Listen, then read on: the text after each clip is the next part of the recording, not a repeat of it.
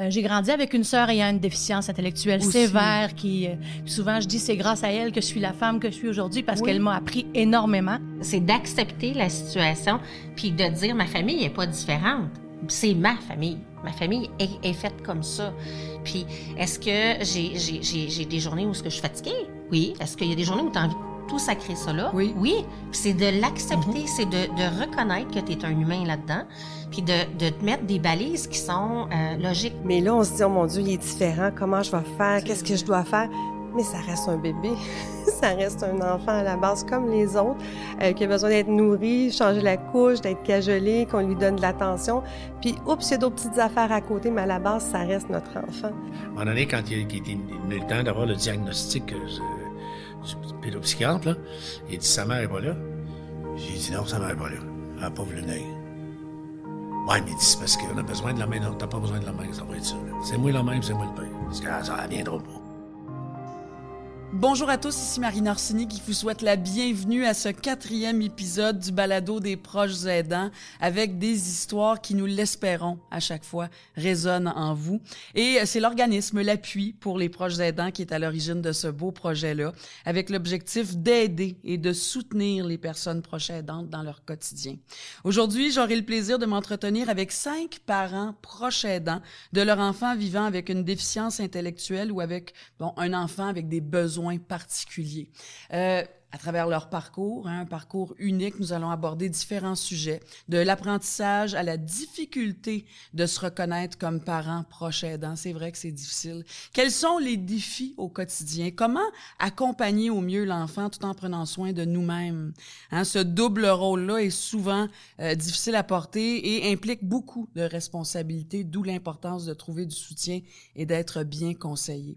Pour euh, en discuter, nous allons, euh, nous avons le plaisir d'accueillir Jannick Fournier. Oui, vous la connaissez. Oui, c'est la chanteuse, la gagnante de Canada's Got Talent. Et surtout, je dirais, surtout, la maman adoptive de Johan et euh, Emma. On aura aussi le plaisir de parler à Hector Guardardo et Marlène Richer, parent de Miguel. Et il y a le seul et unique Rémi Gérard aussi, le comédien, et papa de Renaud qui sera là avec nous. Et finalement, Geneviève Labrec, qui est directrice générale du regroupement pour la trisomie 21 et aussi, aussi maman de Hubert. Alors, bienvenue à tous, bienvenue au balado des proches aidants.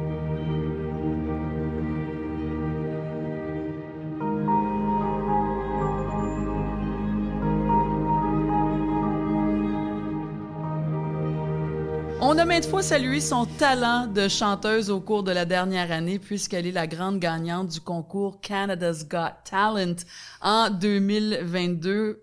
On a aussi salué euh, son talent de, de, de préposer. Euh, et ça, on, on, a vu vraiment euh, beaucoup de fois ces images-là. Donc, de préposer euh, auprès d'une clientèle vulnérable. Euh, elle est là, Jannick Fournier, bonjour. Allô, allô? Comment ça va? Ça va bien. Ça dans va le jus, bien. hein? Un peu dans le jus, mais tellement heureuse d'être aujourd'hui ici avec vous et Ouais. avec toi, Marina. Oui, vraiment. ça me fait super plaisir Mm. parce que t'as vraiment, on, on a décidé qu'on se tutoyait. T'as vraiment un parcours. Euh, ben, t'es une femme tellement authentique, Jannick. T'es tellement entière et vraie et et t'as accepté d'exposer tout ce que tu es dans le sens. euh, Mm. C'était trop magnifique tout ce que tu faisais avant qu'on te connaisse là avec Canada's Got Talent, ne serait-ce que euh, d'être euh, préposé justement avec ces, ces personnes âgées. Hein, En soins euh, palliatifs, en accompagnant soins les gens qui étaient en fin de vie de cancer. Ouais. puis on t'a vu leur chanter des chansons absolument Mm. extraordinaires pendant que tu leur donnais leur bain, pendant que tu leur donnais leurs soins. Fait que je pense que c'est clair que tu as un talent absolument extraordinaire, mais je pense que on est tombé en amour avec la femme, avec l'être, l'individu. Mm. Et tu as un parcours euh, de vie quand même euh, impressionnant. Toi, tu es la maman de Johan qui a 13 ans et de Emma, 9 ans. Et les deux enfants ont une déficience intellectuelle. Mhm. C'est vraiment ça. Tu les as adoptés, ces enfants-là. Tu voulais être la mère, la maman de ces deux enfants-là. Oui. Ça venait de où? Ben, premièrement, j'étais. Euh, c'était impossible pour moi d'avoir des enfants. J'étais infertile et tout ça. Et je connaissais déjà beaucoup ce qui était la déficience, euh, la, la différence. Et je connaissais une association qui s'appelle Emmanuel, qui veut dire l'amour qui sauve. OK. Euh, j'ai grandi avec une sœur ayant une déficience intellectuelle Aussi. sévère qui, euh, souvent, je dis, c'est grâce à elle que je suis la femme que je suis aujourd'hui parce Oui. qu'elle m'a appris énormément. Elle Sur- était plus jeune ou plus vieille que toi? Plus jeune, plus, Plus jeune. jeune, Moi, je suis la plus vieille de trois filles. OK. Et puis, euh, j'étais en amour, moi, avec la trisomie 21. Et par le biais de cette association-là, je savais que c'était possible d'adopter. Parce que tes deux enfants ont la trisomie 21. Oui. Les deux ont la trisomie 21. Oui. Et euh, j'ai fait des démarches en ce sens en disant, ben moi, je suis en amour avec la trisomie 21. Qu'est-ce qui Euh, faisait que tu étais en amour avec la trisomie 21? Ah, Mais c'est Le- vrai que c'est des êtres exceptionnels, là. Tu sais, leur, leur joie de vivre, Ouais. la simplicité, c'est des boules de lumière puis des boules d'amour. C'est vrai. et souvent, je dis aux gens, non, non, je suis pas généreuse, je suis dépendante affective parce que dans la vie, j'avais besoin de beaucoup d'amour. Alors, eux m'en donnent à profusion. Chaque jour, c'est la journée du bonheur. C'est comme ça hein? qu'ils l'appellent en se levant le matin. Hey, c'est la journée du bonheur, maman. Mais toi, t'as ça, Mm. t'as développé ça dans ta vie, j'imagine, ne serait-ce qu'avec ta, ta sœur au départ. Le métier que t'as choisi Mhm. aussi, d'aider les gens. Puis toi, t'apportes beaucoup, t'apportais et t'apportes encore plus aujourd'hui de joie aux gens. Fait que t'avais besoin d'être connecté à du monde comme ça. Oui. Et ces deux enfants-là avaient ça. Ils étaient bébés, hein, quand tu les as adoptés, bébé, bébé. Oui, oui, parce qu'on sait qu'entre 0 et 6 mois, dans- c'est là que la petite cassette de vie se fait. Oui. Alors, c'était vraiment un objectif. Johan est arrivé dans notre vie, il avait trois mois. Et la belle Emma, elle avait cinq semaines. Toi, c'était quoi les besoins de tes deux enfants? Tu savais-tu ça précisément Non, je savais pas précisément. OK. Euh, ce que, je- tout ce que j'avais demandé au départ, c'était que si on pouvait savoir s'il n'y avait pas de grosses malformations au niveau du cœur, parce que souvent, ça arrive chez les trisomiques. Parce que je me disais, euh, j'avais mon travail, je chantais aussi à travers tout ça. Je me disais, je peux-tu être tout le temps à l'hôpital? Je peux-tu être ci et ça? C'est quelque chose que je craignais un petit peu. Mais les deux cocos, euh, Johan est arrivé, c'était au niveau de son tonus. Lui, Johan, il n'a pas marché avant l'âge de 5 ans et demi. OK. Mais une chance, il était tout petit. Tu sais, C'était un tout Oui. petit bonhomme, fait qu'on l'a traîné beaucoup.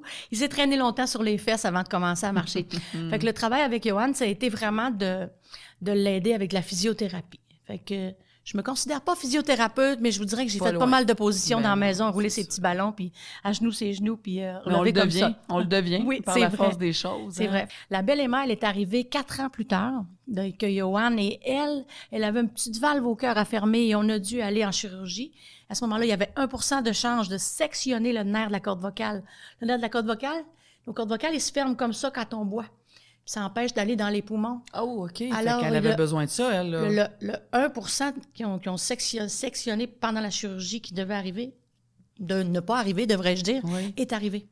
Alors, on a eu du gavage, la gastrostomie avec le temps. J'ai été un gros deux ans avec Emma là, dans les hôpitaux euh, à travailler très fort avec ça, mais aujourd'hui, c'est la plus battante des battantes et puis il n'y a personne qui va épiler sur le dos, fiez-vous sur moi.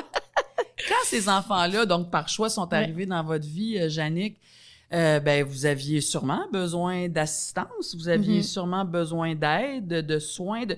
Est-ce que vous êtes allé, est-ce que vous vous êtes équipé rapidement, vous, en- dans, dans les besoins que vous aviez en lien avec vos enfants? Je me suis équipée rapidement parce que je suis, je, je suis du genre très fonceuse et aller chercher l'aide si j'ai besoin. Mais en plus, en adoptant les enfants, déjà les services sociaux étaient dans le dossier et tout ça. Alors, on, on a eu tout de suite une équipe extraordinaire, euh, que ce soit au niveau de l'alimentation, OK. parce que souvent on a des problèmes de déglutition, les trisomiques et tout ça, au niveau de la stimulation physique, comme on parlait tout à l'heure et tout ça. Fait que j'ai eu beaucoup, beaucoup d'aide et j'en ai encore énormément. Oui. Mais c'est ça, c'est de pas avoir peur de, de frapper aux portes et d'aller avec nos demandes. Là. Ben, c'est ça Ouais, l'affaire, parce que c'est ça, ça. qu'on veut enseigner aux gens avec Ouais. le balado des proches aidants, c'est de dire, vous, il y a des gens qui sont là pour vous aider, il faut aller chercher de l'aide, sinon on, on passe pas à travers aussi. non, Il y a non. des moments, là, et je veux dire, on peut pas passer à travers tout ça euh, Mm. sans être accompagné, euh, Ouais. souvent. Souvent, c'est beaucoup, euh, ça a été beaucoup ma famille aussi qui ont été proches, les grands, la belle famille, ma famille un petit peu aussi, mais, mais mes amis. Mes amis et les services sociaux. J'avais une éducatrice spécialisée qui était au dossier, qui, elle, quand j'arrivais avec un besoin, elle allait frapper aux portes, allait chercher la personne qu'il fallait et me l'apportait. Alors, faut pas avoir peur pour ça. Puis, il faut pas avoir peur de se battre non plus. Quand on dit proche aidante, proche aidant, ça résonne quoi en vous? C'est-tu des mots que, bon, je pense pas à ça, puis... euh, ou non, non, j'ai compris rapidement que aussi avec mes choix, je serais aussi une proche aidante? C'est-tu des mots qui existent pour vous? Pas du tout. Pas du tout. Pas du tout, parce que j'ai grandi avec ma sœur Sandra, Ouais. comme on l'a dit d'entrée de jeu, avec une déficience intellectuelle sévère. Euh, pour en venir aux soins palliatifs, le travail que j'ai choisi de faire aussi, j'ai accompagné ma- mon père, j'avais 20 ans quand il est décédé, lui à 47 ans, d'un cancer, dans une maison de soins palliatifs. J'ai toujours senti, senti que c'était ça ma place, moi. Tu sais, moi, je je suis une première de famille. On dit souvent, les premiers de famille, on est des sauveurs. On Oui. est des... Et puis, Les responsabilités. voilà. hein, c'est Fait que ça. c'est ce que j'ai. C'est toujours ça que j'ai voulu faire. Fait que moi, prochain aidant, euh, Ça fait partie intégrante de vos, de vos gènes, de, votre, normal. de vos cellules. c'est normal. Ouais. Ouais. Euh, Aujourd'hui, vos deux enfants, ils en sont où? Leur vie ressemble à quoi? Euh, mon beau grand garçon de 13 ans est dans une école spécialisée. Oui. Euh, il peut aller là de 12 ans à 21 ans. Euh, Parce que là, vous, vous habitez toujours au- Chicoutimi. à Chicoutimi. oui, Ouais. toujours à Chicoutimi parce que j'aime, j'aime cette stabilité-là. Puis euh, j'ai un bon chauffeur qui me transporte partout où j'ai besoin. Fait que c'est bien C'est correct. pratique. C'est bien pratique. Fait qu'il va à cette école-là, il adore ça, il apprend les métiers, euh, il travaille fort, il va à la piscine, il joue au hockey avec ses chums, il y a plein d'amis. Euh, c'est pas juste la trisomie qui est avec lui dans sa classe, il y a des enfants de tous les âges aussi. Avec des besoins particuliers, oui, chacun. toujours. Mais il, il évolue, votre garçon. ah oui, mon vous fils, il chante avec moi sur scène. Ah! Puis depuis le mois d'octobre passé, en gagnant mon beau prix, euh, mon fils adore le drum. Alors, je lui ai acheté, euh, excusez l'anglicisme, je lui ai acheté une batterie. On s'entend électronique parce que maman avait le goût d'être tranquille dans la maison. Mais il joue du drum. Ah! Puis il est super bon. J'ai même commencé à l'embarquer sur scène avec moi de temps en temps. Ben, voyons Puis donc. il adore ça. Puis moi, avec mon travail, avec ce que je fais présentement, c'est pas un travail, là. chanter, c'est toute ma vie aussi. Euh, j'ai pour mission de démystifier aussi la différence. Alors sur scène, j'aime prendre le micro puis dire, ben voilà. Tu sais, quand tu as fini de chanter, mon beau Johan, qui vient faire mon Bradley Cooper parce qu'on chante Shallow de Lady Gaga, Ah! puis il rentre d'un temps, puis il y a une rythmique extraordinaire. Il l'a en lui. Oui, c'est ça. Fait je dis souvent aux gens, ben vive la différence. Et là, le public se lève debout et dit, oui, bravo, c'est ça. Puis j'invite toujours les gens à dire, si vous voyez une personne différente sur, le, sur la rue, prenez juste le temps de pas juste regarder l'enveloppe corporelle, regardez-le dans les yeux. Puis le plus vrai des sourires, c'est... Puis le plus honnête, le plus sincère, ben c'est ces personnes-là qui ont une différence, qui vont vous le faire, puis mettez ça dans votre petite poche, puis vous allez avancer heureux, tu sais. Puis la belle Emma, elle, elle en est où dans sa vie? Ben, elle a moi, 9 je- ans. Elle a 9 ans. Ouais. Euh, elle commence à chanter un peu avec maman sur scène aussi, mais elle fait des petites syllabes. Tu sais, au niveau du vocabulaire, c'est un petit peu plus long avec les personnes avec euh, la trisomie. Ouais. Mais euh, c'est une fonceuse. Elle est, dans, elle est comme dans la deuxième année dans une classe spécialisée. Elle a toute une force de caractère, puis euh, elle va aller loin dans la vie. J'ai aucun doute, aucun doute. C'est tout un beau rayon de soleil. Vous êtes mère monoparentale de deux enfants qui ont la trisomie, qui ont Oui. des besoins particuliers. Puis c'est là que je reviens à, à ce dont on parle. Notre sujet principal, c'est notre rôle avec des enfants avec des besoins particuliers. Euh, oui, notre rôle de proche aidante. Oui. Malgré tout, là, c'est ce que vous êtes aussi. Ça fait que ça a impacté. que- Là, il faut s'organiser autrement, là, mais vous étiez déjà assez établi. Mais Oui. là, c'est un autre niveau. Là, c'est des absences prolongées ou, Oui. ou ne serait-ce qui vous accompagne. Comment ça, fonctionne? Ben, j'avais bien, bien peur à ce bout-là. Puis euh, Ouais. je me suis assise. Puis moi, je crois beaucoup. J'envoie tout ça dans l'univers. Et j'ai dit, ben là, euh, j'ai besoin d'aide, là. Ça me prend quelqu'un et tout ça. Et puis, deux jours après, le téléphone a sonné. Et c'est la belle Maggie qui me dit, Madame Fournier, je pense que vous allez avoir besoin de moi. Ah, imagine, Ah, j'ai c'est dit, mon vraiment Dieu. un ange qui tombe dans ta vie, là. Mon Dieu, mais merci. Alors, la belle Maggie est arrivée. Elle est arrivée assez rapidement. Fait qu'elle est, c'est une travailleuse sociale, comment on la qualifie comment? euh, Elle a un euh, cours de préposé aux bénéficiaires. Et puis, elle était d'Héberville, au lac Saint-Jean. Euh, et moi, étant en Chicoutimi, je lui ai dit tout simplement, si tu es intéressé, moi, je t'offre de te loger, nourrir. Elle pouvait finir ses études à Chicoutimi. Mes enfants allaient à l'école. Tout fitait. Vous vous êtes toutes les deux rencontrées, en fait. Vous correspondiez à ses besoins. Oui. Elle correspondait à vos besoins aussi. Elle habite Parce avec nous depuis le mois d'août. Imaginez, parce que ça aussi, ça arrive. Quand on est dans des situations, peu importe, là, de proche aidance, il y en a des anges qui passent dans nos vies. faut garder les yeux puis le cœur ouvert pour les voir passer puis Ouais. saisir le moment où ça peut changer notre vie. hein. Oui. Vos enfants sont conscients de ce que vous vivez, là, votre Ah. succès. Comment ils réagissent à ça? Mais vous savez, euh, Johan est venu avec moi à la finale de Canada's Got Talent. Il était là. À Toronto. À Toronto, ouais, à Niagara Falls, Oui. exactement. Fait que, tu sais, lui, souvent, là, euh, il sait, puis maman, c'est beau, maman, c'est beau. Et là, les enfants écoutent beaucoup sur YouTube, encore mon, mon Golden Buzzer et tout ça. Fait que maman est un peu tannée de s'entendre, mais c'est C'est- C'est extrêmement drôle. Et fait que euh, les enfants suivent, sont très conscients de tout ça. Et comme je disais, ils me suivent partout en spectacle. Ils seront partout en tournée avec moi parce que c'est un choix. J'ai fait ce concours-là pour moi, mais pour mes enfants aussi, pour améliorer le, le- le bien de ma famille.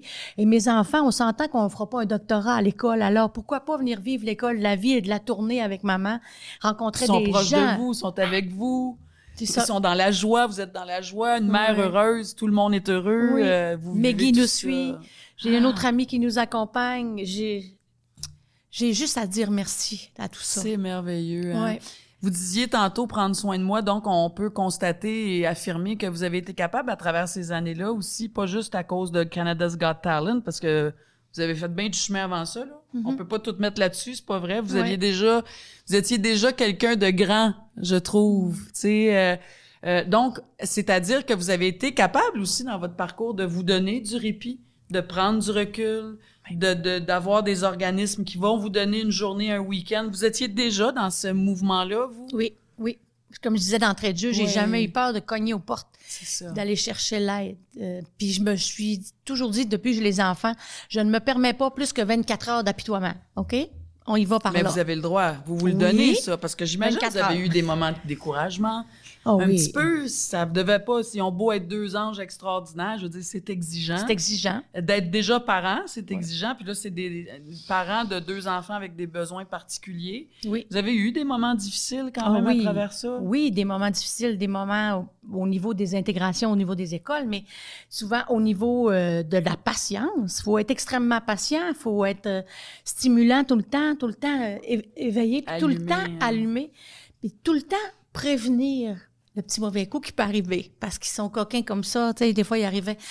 Je peux vous partager un petit quelque chose. Ben, son, ça, grand bonheur à Johan, lui, Oui. c'était de mettre de l'eau sur les décodeurs télé, jeter les cellulaires dans la toilette, tu sais, pour attirer l'attention, parce qu'il n'y avait pas mon attention à 100% Je peux-tu vous dire que des fois, je descendais quelques saints du ciel et puis dire euh, Les tabarnouche. euh, octaves, là, tabarnouche puis tabar, Euh, j'imagine, toutes sortes pouet, d'octaves pouet, qui pouet. sortir de la voix.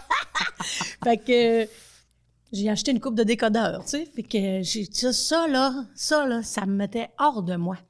Tu sais, c'est ces comportements-là.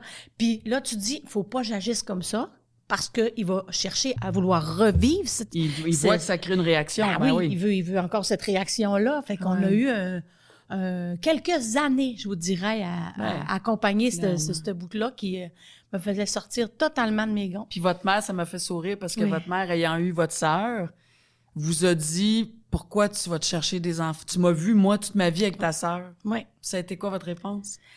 Ben, ça a été de dire, maman, euh, tout petite, j'avais dit pourquoi ma soeur est comme ça, tu sais? Puis elle disait, euh, si, si le bon Dieu nous l'a envoyé, c'est parce qu'il savait qu'on avait ce qu'il faut dans notre cœur pour y arriver, puis qu'on allait devenir de meilleures personnes. Mais là encore, je répète ça à maman, elle m'a dit là, euh, c'est pas le bon Dieu qui t'a envoyé. Ben, j'ai dit dans un sens, maman, c'est c'est comme le bon Dieu qui m'a envoyé. J'ai été interpellée pour aller le chercher parce que je pouvais pas en avoir des enfants. Puis je savais encore plus parce, parce que tu m'as appris ce que j'ai vécu avec ma sœur, avec vous autres, que j'avais cette force-là pour passer à travers toutes les étapes qu'on allait à vivre. Merci, maman. Absolument. Oui. Surtout quand tu dis, ben moi, le, le père des enfants dont j'étais séparée est décédé, ça va faire un an bientôt. Ah, mes condoléances. Merci. Puis, euh, euh, tu dis, il faut que je fasse mes papiers, là. Tu sais, il faut pas que j'attende, là. Qui va s'occuper de mes enfants? Ouais. Euh, ça me touche. Excusez, je suis très émue quand on parle Ben de ça parce que j'ai été longtemps à me torturer avec ça. Euh, moi, mes deux enfants, je les ai adoptés tous les deux. C'est pas le choix de tout le monde non plus. Euh, puis je voulais, je veux pas qu'ils soient séparés. Ils grandissent ensemble, ils ne font qu'un. C'est toute une équipe ensemble. Ils s'entendent super bien. Hmm. Alors, encore là, la belle Meggy. Excusez. La belle Meggy est arrivée dernièrement. Puis j'en avais parlé. Tu sais, j'avais parlé de ça, mais pas, pas d'attendre que j'enverrais elle et tout ça. Mais c'était. Parce qu'elle est jeune, hein? Elle a 26 ans OK. pas d'enfant, euh, tu sais, elle, elle est comme moi, puis on tripe. C'est comme si c'était ma fille de plus dans la Ah, maison, là, tu sais. oui. Fait qu'elle m'a dit, euh, tout bonnement, tu sais, les jeunes aujourd'hui nous écrivent par Messenger. Oui. Par Messenger, elle dit, casse-toi pas la tête, madame, parce qu'elle m'appelle madame pour rire. Elle dit, euh, by the way, là, tu mettras mon nom sur ton papier, parce qu'elle dit, moi, si les deux cocos sont séparés dans la vie ou ils vont avec n'importe qui, je vais m'en vouloir toute ma vie. Fait qu'elle m'a écrit ça comme ça. Euh, C'est merveilleux. hein? ah, c'est assez merveilleux. Fait qu'elle est venue comme Adoucir. J'ai dit, t'es sûre, là? J'ai dit, j'ai dit, on va se parler de vive voix, fille, là. Oui, oui, lâche ton messenger. Fait qu'on s'est parlé de vive voix, puis on s'est échangé ça, puis ça m'a... Ah! Elle dit, je suis très sincère, madame. Jannick, elle dit, c'est ça, je veux. Ben, je dis, merci, mon cœur. C'est... À imaginer ça, l'apaisement que ça crée de juste savoir ça. Ouais. Euh, ça va peut-être être dans ben, ben, ben, ben, ben, ben, ben longtemps, puis c'est ce qu'on souhaite, là, Oui. mais de, de, de savoir ça, ça change toute la vie quand même. hein. Vraiment, vraiment. Fait que je, sais, je sais que ma belle-fille, ma belle-grand-fille va être là pour mes deux cocos, puis que la vie va mettre les autres personnes qu'il faut autour d'eux autres, parce que j'ai confiance en la vie. Ouais, mais vous Ouais. attirez ça aussi, Jannick. Tu attires ça aussi. Je suis Mm. convaincue de ça. Moi, je trouve que dans la vie, on le voit, les gens qui attirent ça vers eux. Parce qu'ils créent ça. Puis ce qu'on envoie dans l'univers, là, dans, dans notre façon d'être, ça nous revient, ça, de Oui. mille et une façons. Puis moi, je crois beaucoup à ça. Merci, Jannick, d'être venue. Je sais que là, déjà un deuxième album qui s'en vient. Oui. Des spectacles, c'est en septembre que cette grosse tournée-là euh, s'amorce. Oui. Déjà un deuxième Déjà. album, c'est fou. Mais c'est de la joie. merveilleux. Ben, c'est ça, c'est merveilleux. Puis on est dans gratitude. Oui, voilà. Merci infiniment euh, d'être de- d'être venu nous rendre visite aujourd'hui, Jannick. Merci beaucoup. Ben, merci, Marina. Bonjour à tout le monde. Ouais.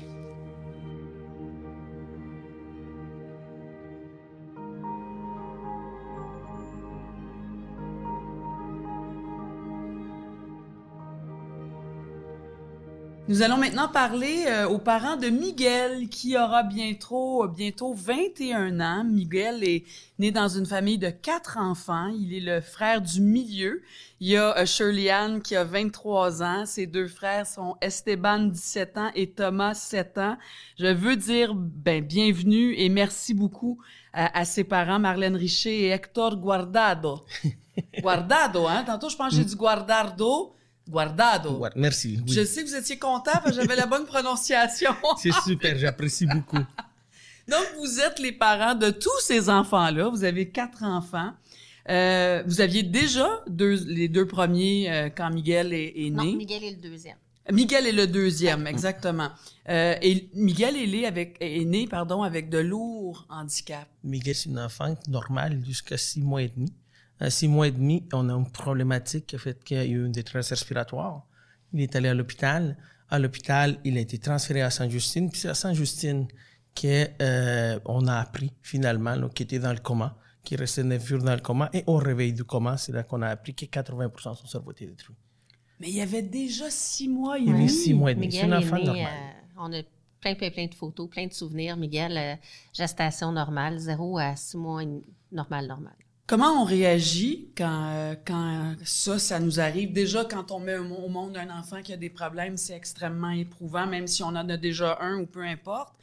Mais là, le fait, en plus d'avoir vécu les six premiers mois et demi, une grossesse qui semblait normale, comment on réagit? Mais en fait, je pense qu'on on le vit tranquillement, pas vite, au fur et à mesure, parce que euh, c'est pas comme quand ça arrive du jour au lendemain à un enfant, admettons, qui a 3 ans, 4 ans, qui marchait, qui courait. Tu sais, Miguel était un bébé et il est resté un bébé. Hein? Donc, Ok, ça a été un bébé qui a grandi, qui a grossi. Euh, donc, les, je dirais jusqu'à deux, tu sais, tant et aussi longtemps qu'on était capable de transporter Miguel dans nos bras. euh, C'était comme normal. c'était plus facile. Ouais. On n'a juste jamais arrêté de changer des couches encore aujourd'hui. Tu sais, c'est- Il y, a des choses qui se sont prolongées. Notre bébé est resté un bébé. Puis, euh, on, on s'est adapté. Tu sais, au début, on pouvait le traîner partout, faire les mêmes activités, faire les mêmes choses. Puis, tout de suite, on a embarqué dans un processus de chercher les traitements, les affaires qu'on voulait euh, pour aider Miguel à évoluer tu sais, dans le bon sens euh, le plus possible. Donc, on s'est ajusté. Mais euh, on a vraiment inclus Miguel dans notre vie de famille et on a essayé de continuer. Dans le fond, le mot d'ordre, c'était d'essayer de continuer le plus normalement, tout normaliser au fur et à mesure. Mais là, quand on lit votre histoire dans la recherche, euh, euh, il pouvait rester dans un état végétatif. Il Oui. avait une espérance de vie de, de, de 13 ans. Oui. Mhm. Est-ce que Miguel, aujourd'hui, est dans un état végétatif? Il est dans quel état, là? Je veux dire, est-ce qu'il parle? Est-ce qu'il rit? Est-ce qu'il réagit? Est-ce qu'il... Oui. Ben, Miguel, dans le fond, euh, il nous avait dit, quand Miguel était dans le coma, qu'il serait végétatif, euh, de le placer parce qu'on ne pourrait plus faire un enfant avec Miguel. Mhm. Euh, Et D'ailleurs, si vous me permettez, il y a un brillant médecin qui vous a dit attachez-vous pas trop parce que vous allez devoir le placer. ben, c'est ça. Il nous a dit placez-le avant de l'aimer trop fort, vous ne ferez pas un enfant avec ça. C'est exactement les mots. Un médecin vous a dit ça? Oui, on n'a jamais oublié ces, euh, ces mots-là. Mi- Miguel, il est, il est heureux. Mhm. Il, est, il, il a grandi, et malgré, malgré le fait qu'il a eu des handicaps, parce qu'il y en a encore, euh, il rit. On le couche, puis quand tu vas le coucher, puis tu lui parles, il sourit. Donc, tu sais, ça fait en sorte qu'il Donc, il n'y a pas de parole. Il y il des gazouille. sons. Des petits mots. Il gazouille. Il gazouille comme bébé. Il va faire bla bla bla. Des fois, il va dire papa, maman, surtout maman. OK. Ouais. Euh, Tita, le, nom de sa le gardienne, nom de sa gardienne. euh, caca. Tu sais, il, il, euh, il va faire des sons qui veulent dire des mots. Mais il comprend quand vous lui parlez. Oui, oui, oui, oui. puis Tu veux manger, t'as soif. Oui, oui, va- oui, il en veut encore, il en veut plus. euh, il va pitcher ses choses à terre. il est tanné d'être à, à une place, il va nous le dire. Ok, euh, il veut... Non, non, il se fait comprendre. Tu sais, quelqu'un qui le connaît pas du tout, qui passe la journée avec, sur le coup, il sait pas trop. Mais dès que tu connais Miguel, euh, tu sais exactement qu'est-ce qu'il veut. Puis il est manipulateur comme un jeune de son âge. il, euh, il sait ce qu'il veut manger, ce qu'il veut pas manger. Il nous le dit quand il est inconfortable. Et physiquement, euh, tu sais, il devait être euh, tout petit, tout croche. Euh, là, Miguel, il mesure quoi, 5 pieds 2. il, euh, ne- on a des, des installations à la maison, comme une marchette adaptée. On a une station debout. On, ben, on a parcouru le monde pour faire des exercices. Donc, Miguel, il, il est, il physiquement, oui, il a une scoliose, mais pour le reste, il marche pas tout seul. Mais, tu sais, il, il peut tout faire avec de l'aide. Il a besoin Hmm. d'assistance pour tout. Ouais. Mais, euh, pour jouer, on va l'aider, on va mettre des balles dans ses mains. Et si on le met au sol, on va plier sa jambe pour l'amener à ramper. Il a besoin d'assistance, Mhm. mais il n'est pas végétatif. Il est vraiment conscient du monde dans lequel il est. Puis il est avec nous, dans le fond, au même statut qu'un bébé le serait euh, avec ses parents. Oui, oui. Et euh, Hector, quand on, quand on est conscient de votre histoire, euh, il paraît que vous, quand euh, Miguel a eu cinq ans, ça a été quelque chose, vous avez frappé un mur, vous. Oui, mais c'est parce que quand on a un enfant, en fait, quand tu décides de faire un enfant, tu construis, tu te construis un idéal, tu construis un rêve. Euh, puis on, a malgré tout, mais je pense qu'on est tous une famille d'objectifs, on veut se rendre à quelque part. Quand Miguel est tombé malade, c'est ma maîtrise en neurologie, virologie et biologie moléculaire. Et euh, bon, je m'étais fixé comme but que Miguel à 5 ans, il devait marcher. On faisait les thérapies pour qu'il se rende là. Rendu à 4 ans, je le savais qu'il ne marcherait pas là. Rendu à 5 ans, quand on a décidé qu'il était temps de faire les rénovations de la maison, donc ça incluait mettre un élévateur, ça incluait faire un vin, la salle de bain adaptée, une chambre adaptée. Là, j'ai fait non. C'est vrai, là. Miguel ne va plus marcher, Miguel ne sera pas comme je voudrais qu'il soit. Ça a été quoi votre réaction? Euh, je pense que c'est même pas une question de déni, c'est une question d'acceptation. J'a- J'avais mal. J'avais mal. J'ai frappé un mur, puis je me suis dit, bon, qu'est-ce qu'on fait maintenant? Parce qu'on met, on met beaucoup d'efforts, hein? On met beaucoup d'énergie pour avancer, pour l'aider à avancer, à s'améliorer, à se développer. Puis à un moment donné, on est face à une vérité ou une réalité qui est difficile à accepter. Hein? Euh, oui, mais en même temps, je te dirais que ça, ça fait juste modifier notre perception de la vie, puis nous ramener à un point où est-ce que, bon, au lieu d'aller par des macro-objectifs, on va y aller avec des micro-objectifs, on va y aller graduellement, une étape à la fois. Des petits pas. Des petits pas. J'imagine que sans quand même, sans tous vos efforts, Miguel aujourd'hui il serait pas dans l'état où il serait. Il serait peut-être un légume dans un lit Oui. parce que donc ça apporte des fruits, c'est sûr. Là, Oui. Tout ce que vous avez fait euh, au cours, au fil des ans. hein. Oui, je pense que les, les rebelles en nous, dans le fond, ont fait en sorte que on n'a jamais pris pour acquis euh, ce que euh, on nous disait. Autrement dit, euh, quand on est venu pour mettre une gastrostomie à Miguel, quand j'étais encore à l'hôpital avec lui, le médecin a dit ben il faut qu'on lui fasse une gastrostomie. C'est comme ça avec ces enfants-là. Ben non, on va essayer de le nourrir avant. Si ça fonctionne pas, ça fonctionne pas. J'avais appelé Hector. Hector a dit je te donne le feu vert, suis ta petite voix intérieure. J'ai dit au médecin non, on le gave pas. Là, écoute, là, on m'a fait signer des papiers, si c'est tout fait. Il n'aime pas ça quand on dit non. Hein. Mais euh, on l'a pas gavé, on lui a pas fait de gastrostomie. On a commencé avec de la pouding au chocolat. J'ai trouvé une nutritionniste qui a embarqué dans mon projet de fou. On l'a gavé, nourri, nourri de pouding juste pour être sûr qu'il avait faim. Après ça, on a transigé vers les purées, la nourriture normale. On avait de l'air de deux vrais, mais le vrai mot, deux vrais fou. Quand on était euh, chez euh, la la, Belle Province. Province, qu'on a donné une première saucisse à Miguel, on, on tournait autour de lui dans le resto. On avait de l'air tellement drôle.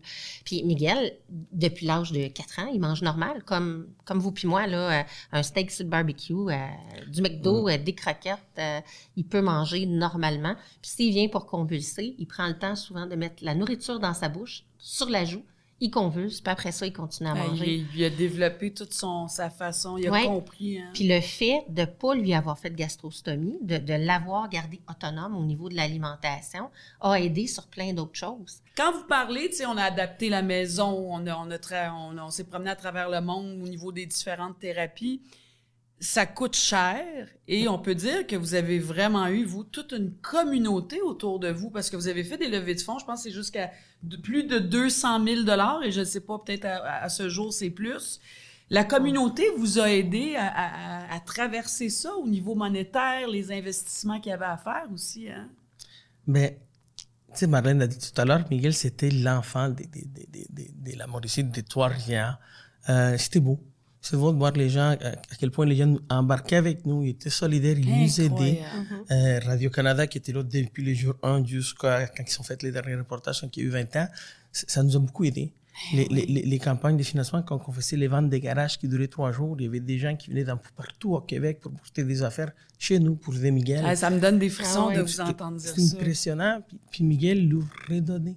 Tu sais, les gens venaient juste le voir, puis juste les sourires Ouais. qu'il fait. C'est juste le fait qu'il soit là. Je pense que ça faisait en sorte que, que, que les gens... Ah oui, absolument, absolument. Comment on fait, parce qu'on parle, on parle de proches aidants, on parle des parents proches aidants.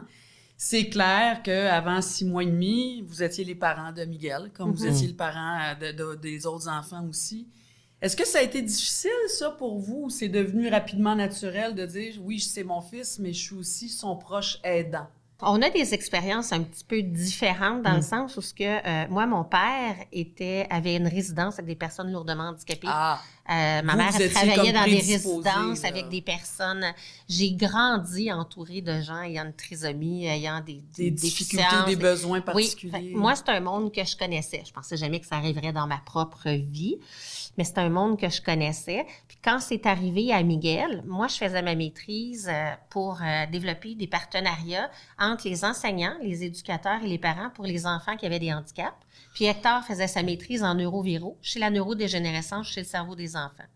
Donc, je Oh. pense qu'il nous a choisi. nous a choisi. Il nous a choisi. Quand on a trois autres enfants, ça, ça se passe comment? Parce que c'est facile, puis j'imagine que inconsciemment, inconsciemment, oui, Miguel est au cœur de tout ça, mais est-ce que ces enfants-là ont souffert de que lui prenait toute la place? Est-ce qu'ils ont...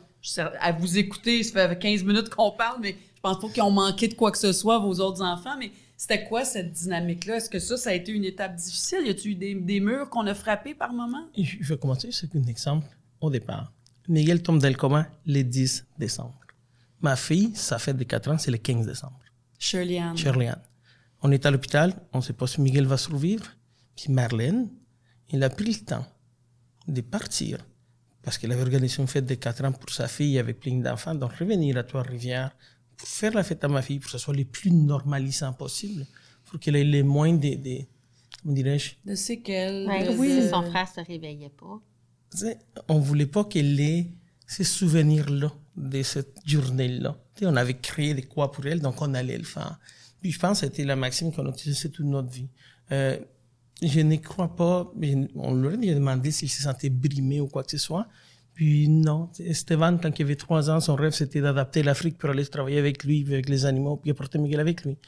Euh, ils ont toujours eu Miguel avec eux. Ils ne se voient pas sans Miguel, mais ils se sont jamais brimés.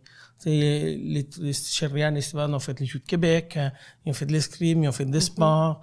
Euh, Miguel est toujours là. il est toujours là. S'il peut venir, il vient, c'est clair. C'est sûr et certain. Et d'ailleurs, même votre fille, Shirley Ann, elle a dit que jamais il serait placé. Ouais. Parce qu'on pense à l'après toujours. Vous êtes Ouais. encore jeune, mais quand même. Euh, si un jour vous êtes plus là, il arrive quoi, Miguel? C'est une des grandes questions des parents. Mais vos enfants, mais Shirley Ann, entre autres, a dit que Ah, c'est je- elle qui va prendre la relève. Charlie-Anne, oui, a dit que Miguel, euh, il habite avec elle. C'est comme un... Tu sais, Esteban est plus jeune, il a encore 17 ans. Mais Charlie-Anne, euh, en plus, là, elle vient de finir son barreau, puis euh, elle est en droit de la personne, puis elle veut travailler avec des personnes handicapées, les défendre. sais, c'est c'est dans son mindset, elle veut adopter des enfants différents. Elle a grandi là-dedans, mais je pense que depuis que les enfants sont tout petits, qu'on en parle avec eux, qu'on leur explique, c'est pas parce que c'est ça, c'est pas parce que je t'aime moins qu'il faut que je donne plus de temps à Miguel, c'est parce que Miguel en a besoin. Puis si c'est toi qui avais un plus gros besoin ou qui a un plus gros besoin à un moment donné dans la vie pour d'autres choses, c'est toi qui va être la priorité. C'est toi qui va être la priorité. Puis ça a toujours été statué comme ça. Je pense que les enfants, ils ont grandi là-dedans, puis ils ont toujours trouvé leur place parce qu'ils ont été inclus dans les levées de fonds, ils viennent avec nous autres. Tu sais, hier, on a posé la question à Charléane, vu qu'on s'en tu sais, c'est quoi le, un mot par rapport à Miguel? Puis elle dit des opportunités.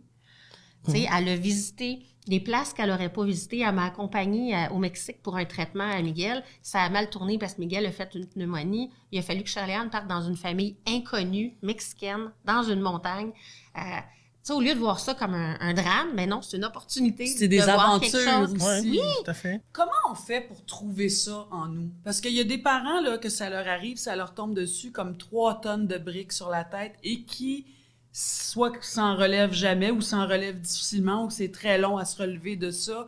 On va puiser dans quoi? Puis ma question que je veux poser par rapport à ça aussi, c'est ça prend une équipe. Hein, donc, la première équipe, c'est vous deux. C'est le couple. Parce que ça aussi, je veux en parler là, avant de terminer. Mais on, va puiser ça où à l'intérieur de soi, cette capacité-là d'avoir un certain recul pour faire, OK, il faut se mettre en mode euh, euh, solution, euh, faut se protéger là-dedans. Euh, ça va vite, là, je veux dire, on n'est mm-hmm. pas toujours apte à, répondre à tout ça, à jongler avec ça. Ça a été quoi, cette capacité-là que vous avez? Quand Miguel est tombé dans le coma, on le voyait dans le coma, notre réaction a été bon, il est dans le coma, on fait quoi pour l'aider? Je pense que c'était dès le départ, puis on a posé des questions. Il faut toujours poser les questions. Il faut aller chercher les gens qui peuvent nous orienter, qui peuvent nous guider. Comprendre ce qui se passe. Comprendre ce qui se passe, puis nous donner des alternatives. Puis des fois, Miguel était dans le coma, je le vois, puis je, suis en train de voir des médecins, écoute, j'ai besoin d'aller dans la bibliothèque, j'ai besoin d'aller lire, qu'est-ce qu'on peut faire avec ça? J'avais accès à la bibliothèque. Donc, on a tout de suite été, comme tu dis tantôt, en mode solution, mais aussi en mode écoute. Mhm. Qu'est-ce qu'on peut faire? On n'est pas seul. Donc, aller chercher de l'aide. Donc, ça veut dire, faut ouvrir la porte de, OK, mhm. quels outils je peux aller me chercher? Là, ça, je vais en avoir de besoin. Ah, il y a quelqu'un qui me dit que je devrais prendre ça, je devrais faire ça. faut se mettre en action, faut faire confiance aussi.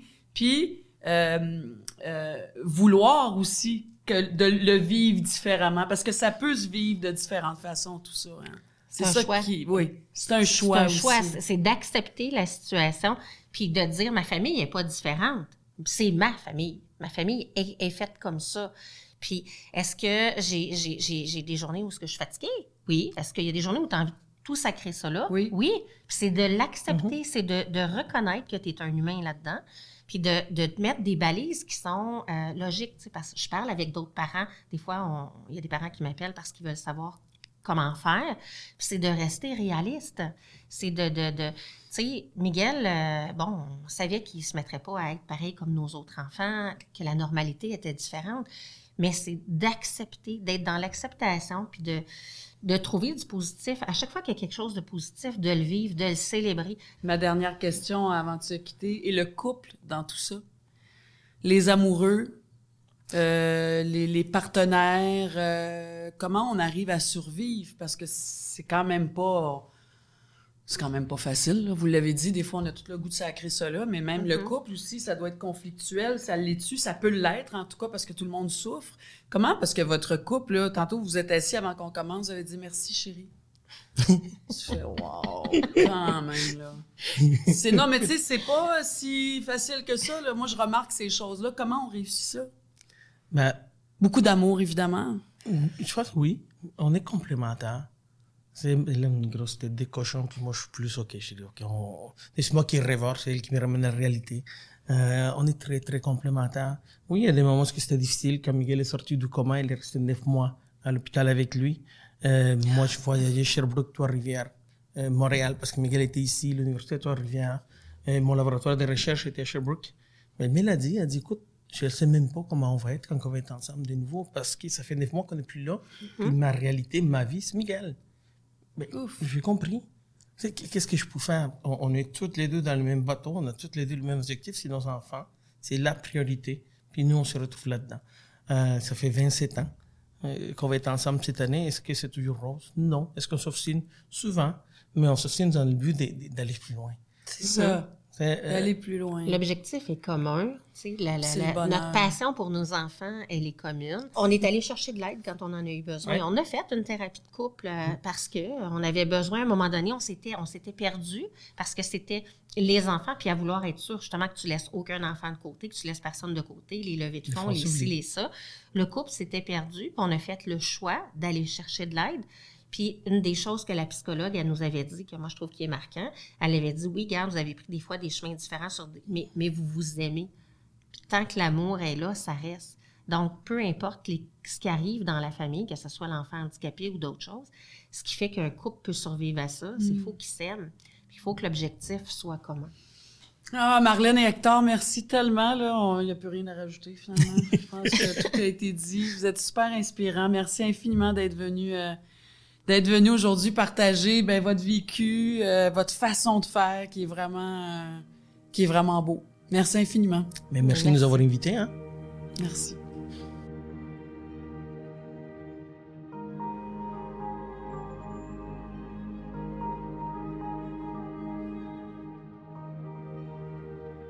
On le connaît grâce à une, euh, une carrière extraordinaire qui s'échelonne sur plus de 45 ans, peut-être même plus.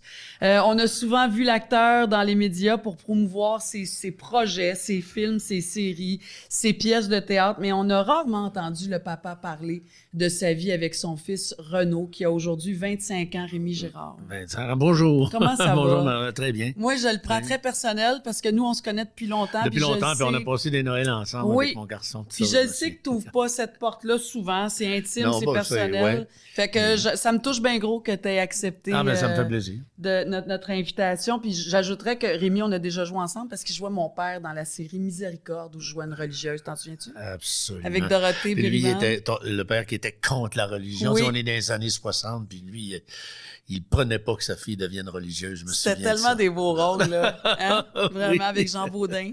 Avec Jean Baudin. Hein? Ouais. Avec Jean Baudin. Avec Jean Baudin.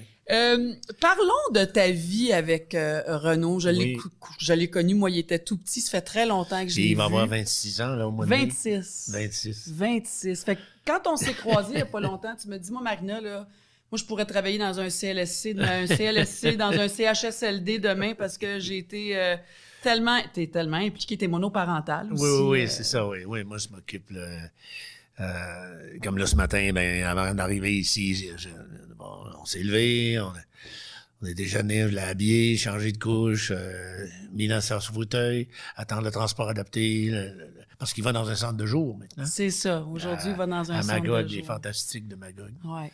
Mais Ils n'ont pas de fan... il- C'est pas juste le mot fantastique qu'ils ont. Ils sont, sont vraiment fantastiques. Euh, oui, le son. dans Ça, c'est rassurant ouais, ouais, quand même pour les parents. Parle-nous de la naissance de Renaud, parce que les gens savent peu euh, ton histoire. Euh, Renaud est, est- est né avec un lourd handicap. Euh, oui, mais en fait, c'est un grand prématuré. Il est né à six semaines et demie, en fait. Euh, je me rappelle plus exactement, mais c'était 28. En tout cas, il était... euh, un grand prématuré. Grand prématuré. Ouais. C'est-à-dire que euh, tout allait bien. euh, il, il est né... euh, on le savait, sa mère avait déjà, son premier fils avait déjà, était né prématuré. Et une puis, possibilité. euh, le médecin avait toujours dit, le gynécologue, ça se peut que vous ayez, que l'autre le soit. Et on l'attendait euh, au mois de juillet, puis il est né au mois de mai. Parce qu'une nuit, elle s'est réveillée, puis elle a perdu ses os, puis là, elle a dit, ben, mais là, c'est c'est grave, c'est grave, je commence à avoir des contractions. Ben, Ça se peut pas. Ça fait juste... C'est pas là, là. C'est pas là. Fait que là, moi, j'ai pris de l'annuaire du téléphone, puis j'étais dans ma maison de campagne, à Notre-Atelier, puis j'ai dit, ah, ben, a- on va aller à l'hôpital, on va aller au, au CHUS, le Ouais, Centre hospitalier de l'Université de Sherbrooke, à Fleurimont. Ouais. Et il est né, tout, là. tout, tout, s'est bien passé pour la naissance. Euh, euh, je pense qu'il pesait deux livres et quart, là, c'était des grands comme ça. Hmm. Et euh, là, ils l'ont mis dans un incubateur et tout, puis euh, on est revenu à la maison. Ça, ça fait drôle de revenir à la maison parce que on peut pas s'occuper du bébé. Il Ben non, quand tu reviens les mains vides. Ouais. Ah Ouais. oui. Fait que, Il a été hospitalisé combien de temps, Rémi?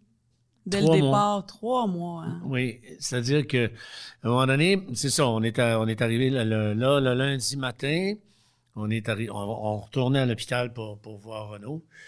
Et là, euh, on avait l'infirmière qui avait la face longue comme ça. elle dit, ben, je pense que le docteur veut vous parler, docteur Demers.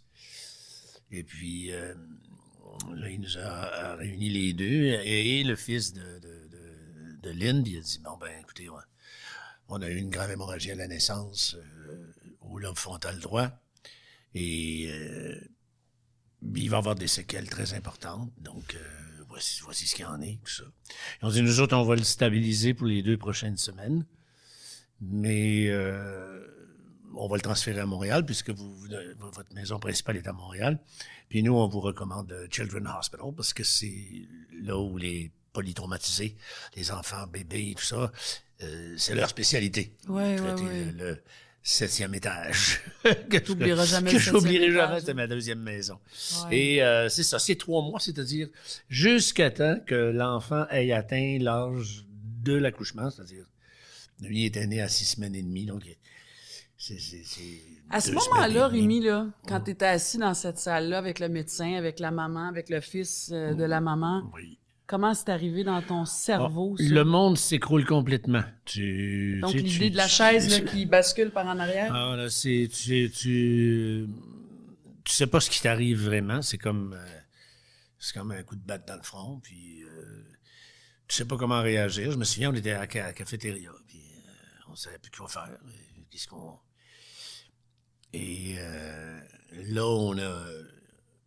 et on a revu le médecin. là, il nous a dit Vous savez, c'est.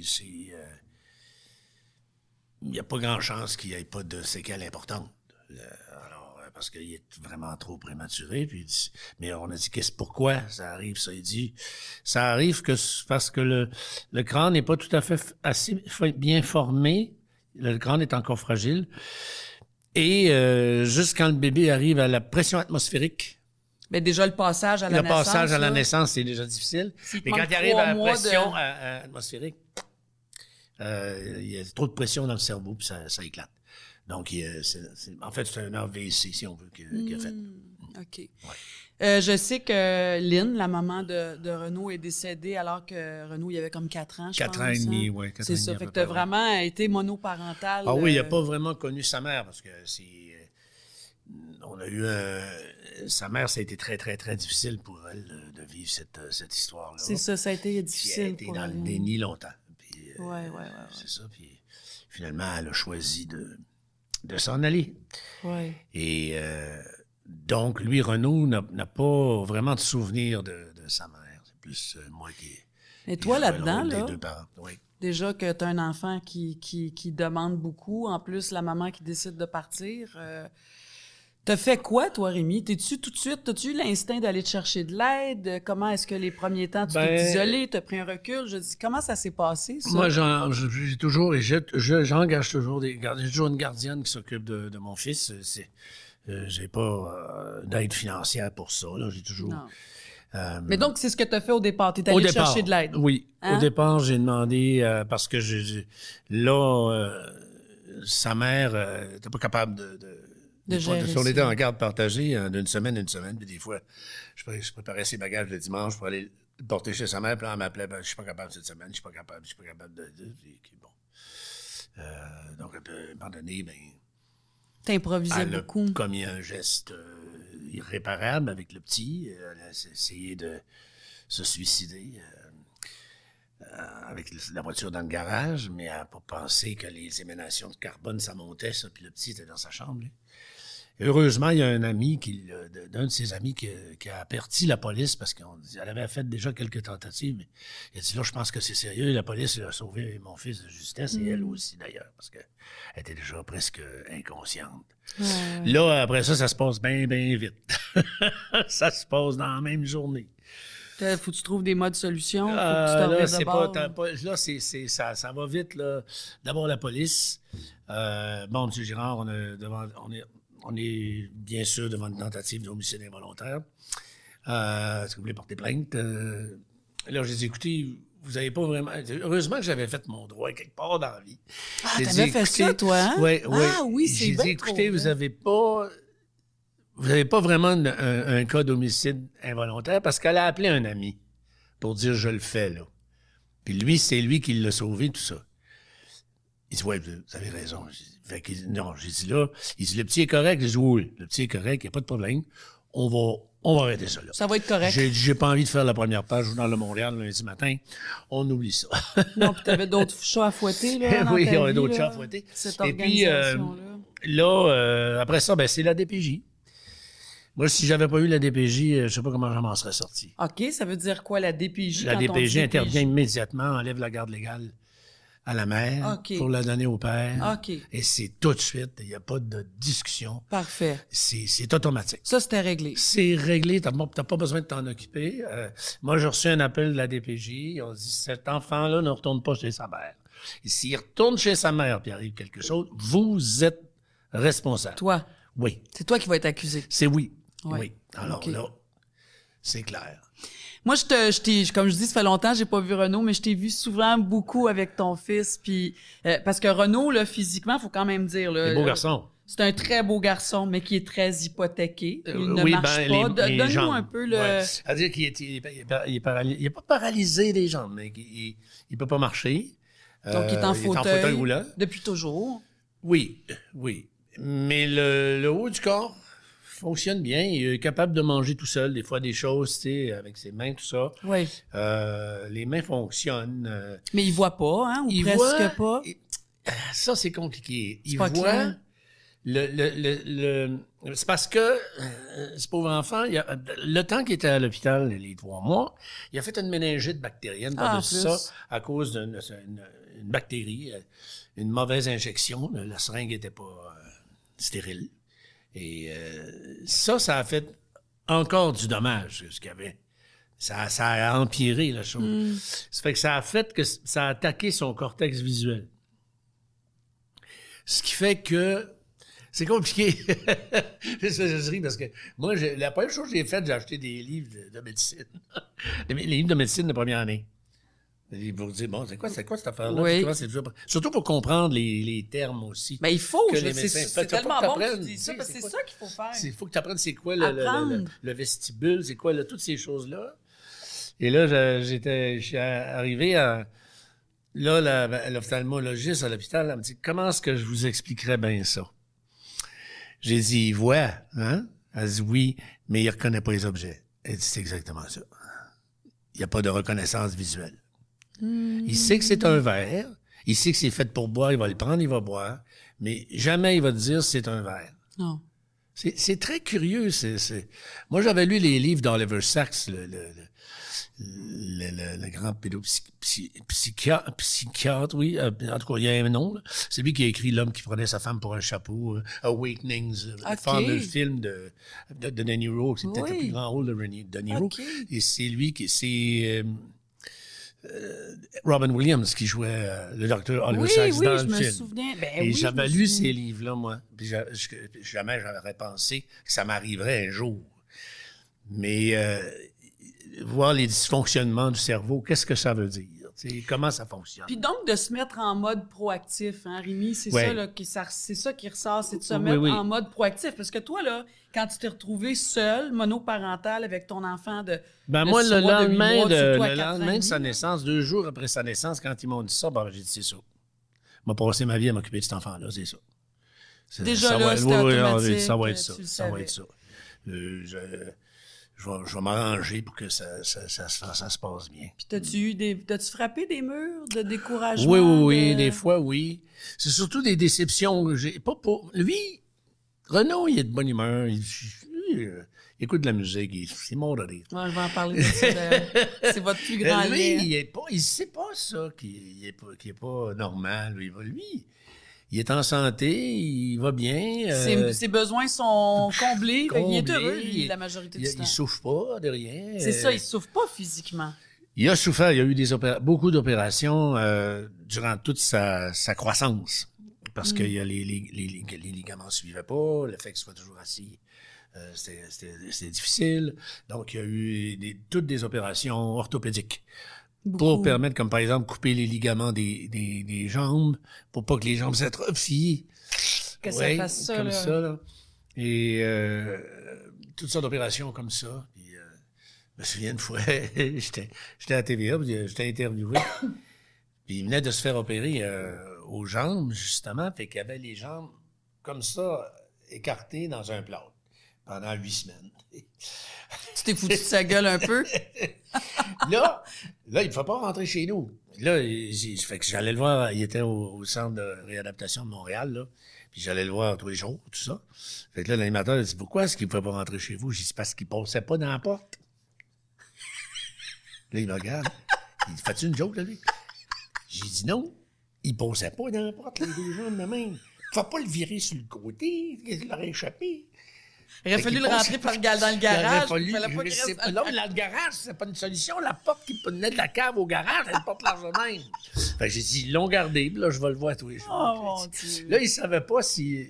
Il dit, c'est une joke, ça? là? J'ai dit, non. C'est le comique, là, qui me parle, ou? c'est- J'ai dit, c'est aussi niaiseux que ça. Il pose pas de rapport. Mais euh, tout ça pour dire que oui, il y a eu toutes sortes d'opérations comme ça, mais ça, maintenant, c'est fini. Maintenant qu'il a, qu'il a cessé de grandir, euh, on n'a plus besoin de. Il n'y a pas de traitement spécial euh, pour lui, euh, médica- médicaux, je veux dire. Je pense, Rémi, aussi que tu as compris rapidement, parce que ça fait partie de, de ce qu'on a, ce qu'on, ce qu'on a échangé ou que tu as parlé donc avec Valérie, notre recherchiste. Mais tu sais, si je touche à l'amour inconditionnel, Oh, oui, oui. ça, c'est, oui, avec nos enfants, évidemment, mais là, tu pas juste un papa parce que tu es un proche aidant. là. Je suis un proche aidant. euh, euh, je, je- dis souvent à la blague à mes amis, ben chez nous, on fait euh, CHSLD aussi. On fait ça, on fait ça. Moi, je m'occupe de. Je, je pourrais être engagé dans. Je dis souvent à ma blonde, je pourrais être engagé demain matin dans un CHSLD. Tu as d'autres jobs si jamais Ah, tu mon travailles Dieu, je peux changer quelqu'un de couche, euh, je peux, je peux, le- tu sais, je veux dire. Il y a juste les gestes médicaux que je peux pas faire. Là. Mais tous les gestes de bien-être, de confort, de, de manipuler un lève-personne, euh, tout manipuler ces choses-là, je, je, je suis habitué. C'est, notre vie de tous les jours. Tu sais. Ouais. J'ai été euh, souvent témoin de votre complicité, puis une des choses qui est absolument extraordinaire, puis ça, ça vient vraiment de toi, c'est la musique. La musique, oui.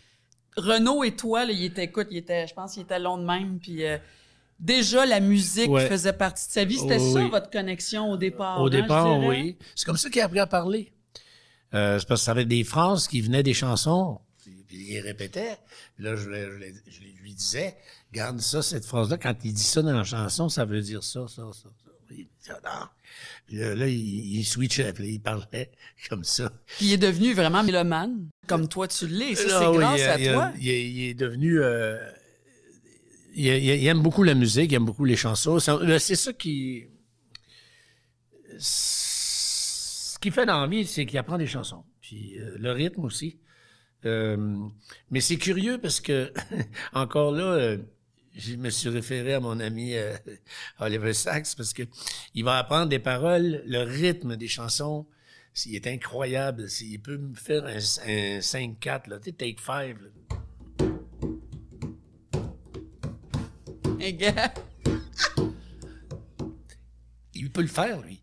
Eh oui, mais écoute, il faisait déjà des affaires tout petit, là. Oui. Ça, ça a été tellement fort. Mais vous. il est incapable d'apprendre une mélodie. c'est fou. OK. Il- non. Chanter, là, je disais pas OK. Bon, je sais, mon petit homme, que le CD sort le mardi, mais là, on va faire, faire un gros effort parce que ça marche pas, là. Mon petit homme. Euh, et les mélodies, ça, il, il entend pas les mélodies. Il entend le rythme, les paroles. En anglais, en français, il peut te chanter Come Together de même. Euh, C'est sélectif, euh, hein? Mosquito, euh, les chansons, c'est plus chansons préférées. Là. Euh, le moustique de Joe Dassin, ça c'était un gros vendeur. Euh, Steven- euh, Kevin Parent, beaucoup Kevin Parent. Il aime les Beatles, il aime. euh, il aime en fait les- la musique rock. Là, tu sais, c'est un. Non, mais il y en a tellement eu de musique dans ta Ah oui, mais lui, il fait ça. Il fait- ça dans la vie. Puis on, ça, on rit avec ça. Puis ce qui le fait bien rire aussi, c'est quand j'y chante, quand je change les paroles, pour dit bon ben là, on va ça changer de couche. Mais là, on va Ça le fait. Ah ça, il y a des grosses, il y a des jokes. Il comprend beau parce qu'il m'avait dit aussi en plus. Vous savez, votre fils, il est. ça c'est c'est merveilleux parce que j'étais euh, le premier test qu'il y a eu à 18 mois. Parce que entre entre la naissance et 18 mois, les médecins, personne ne sait si l'enfant va être atteint, comment il va être atteint? Parce que la croissance est normale. Tu- tu- tu- tu- on- de, de- de 0 à 18 mois, on n'aurait pas pensé qu'il serait handicapé. Euh, il se traînait comme un bébé. euh, il, il se marchait, ça marchait comme un bébé normal. Il apprenait des mots, il commençait à parler un peu. là. Puis à 18 mois, ah, Ça s'est arrêté. ouais, ça s'arrête à un moment donné. On t'avait-tu donné un pronostic de, de, de, de, de, de survie, là? Je veux dire, on t'avait-tu dit, probablement, on t'a-tu déjà dit ça? Il va mourir Non. autour de 15 ans ou il pourrait-tu partir? Non, ou- non, ça, Non. jamais Ça, on m'a a parlé de ça. euh, jamais. Hum, jamais on m'a dit non, il y a, ses espérances de vie sont, sont, sont normales, là, je pense pas.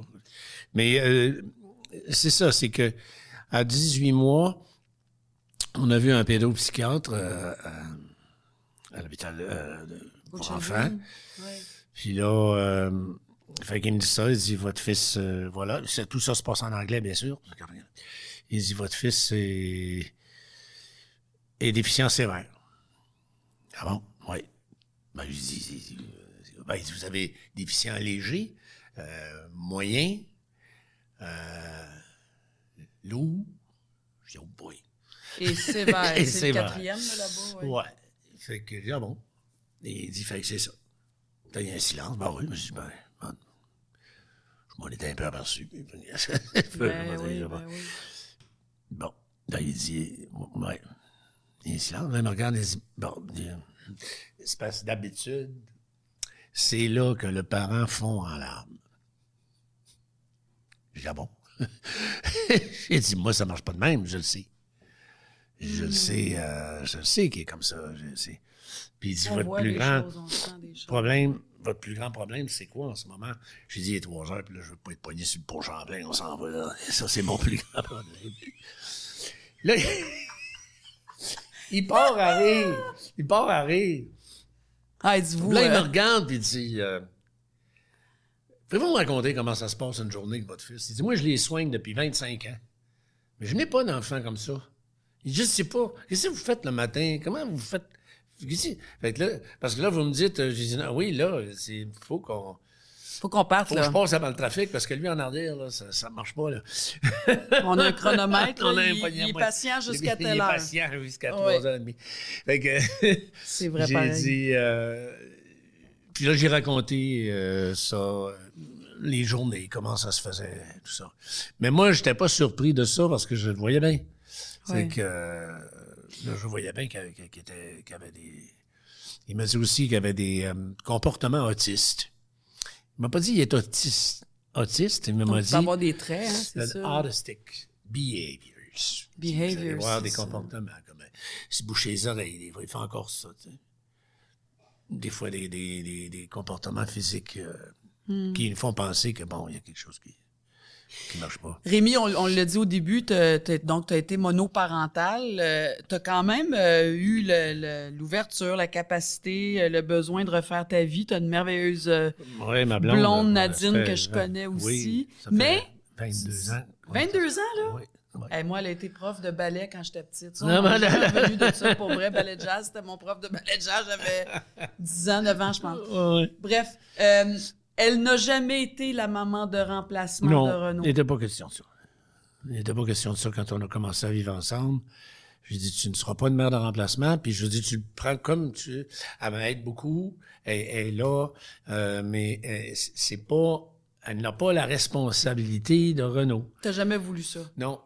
C'est pas elle C'est ta job. C'est, moi qui se lève le matin. C'est moi qui change de couche. C'est moi qui, qui le lève, qui le lave, euh, qui, qui tout ce qui est...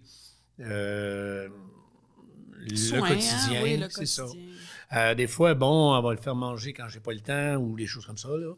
Puis, euh, mais pour le reste... Dirais-tu que ça, ça a fait que ça a comme sauvé ta relation? Ben, aussi? je pense que oui. Ben, j'imagine, il faudrait lui demander à elle aussi, mais euh, je pense que ça, c'était mieux parce que c'est pas, c'est pas évident pour le, le conjoint ou la conjointe, là. Euh, Mais Nadine, donc, on pourrait dire, elle n'est pas là pour Renaud, quoi que si t'en as besoin. Elle, elle va être là, oui. Mais elle est là pour toi. Oui, oui, oui, oui. oui Ça c'est aussi, hein, Ah, c'est oui, quand oui, même- C'est important.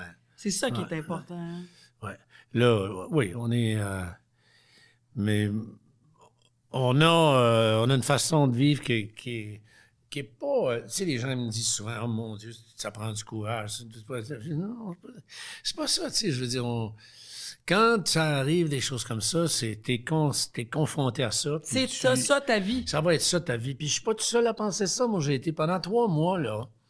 j'étais aux soins intensifs, euh, au ICU, euh, au Montreal Children's Hospital, puis euh, euh, on est là 24 heures sur 24, quasiment les parents, tu sais. Je dis les parents, sa mère, c'était plus difficile. C'était plus complexe, ben oui. À un moment donné, quand il, il était venu le temps d'avoir le diagnostic du pédopsychiatre, là, il dit sa mère n'est pas là. J'ai dit non, sa mère n'est pas là. Elle n'a pas voulu venir.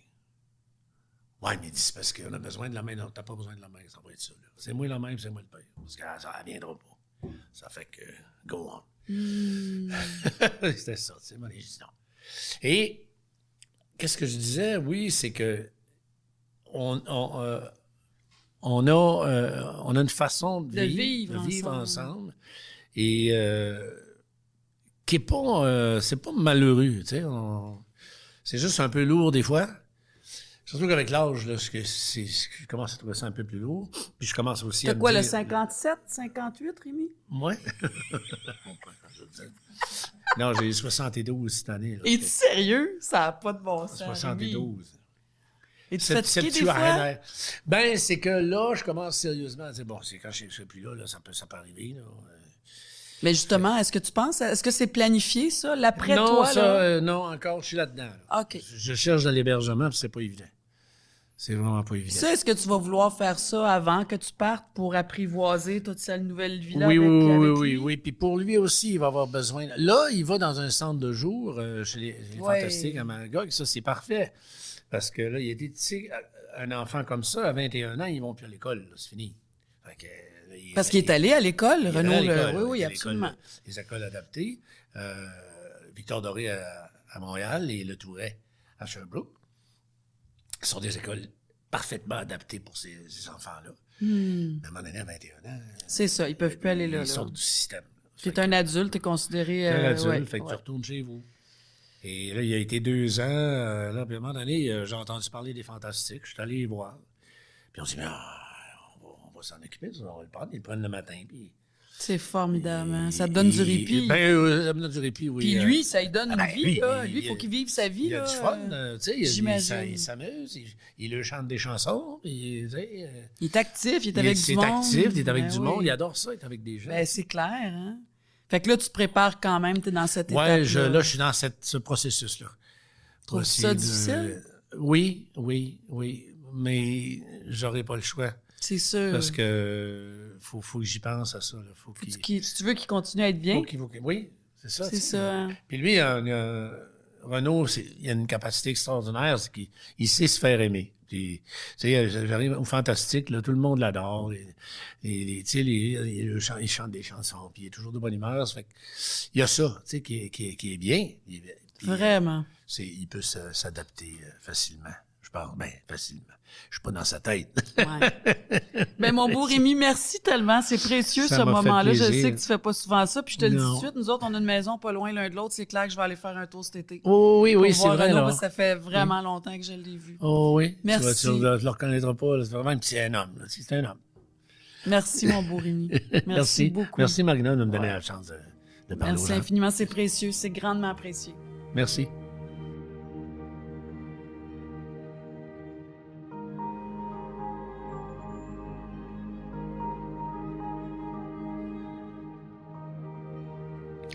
Nous allons terminer ce quatrième épisode du balado des proches aidants en mode échange avec la directrice générale du regroupement pour la trisomie 21. Mais j'ajouterais, elle est aussi maman. Elle est la maman de trois enfants de 21, 19 et 15 ans.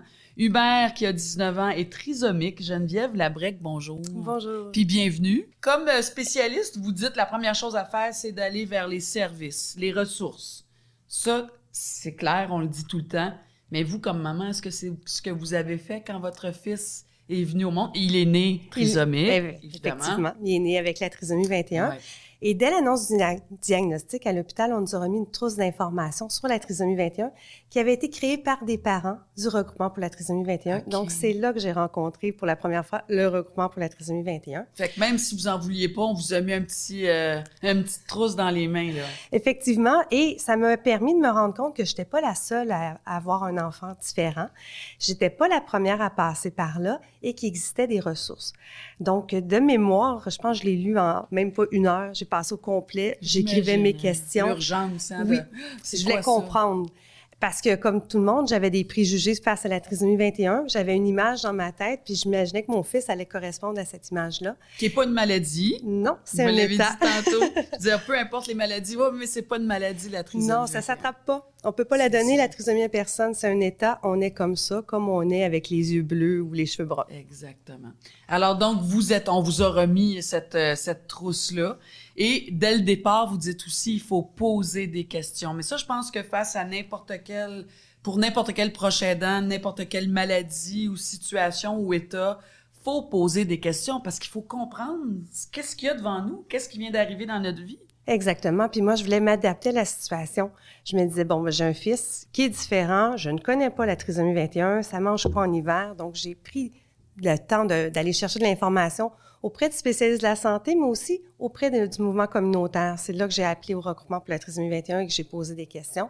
Et on me référait aussi à d'autres parents qui étaient passés par là. Vous avez réagi comment quand vous avez découvert ou quand on vous a annoncé que votre enfant euh, avait une trisomie 21? Sur le coup, euh, j'y croyais plus ou moins.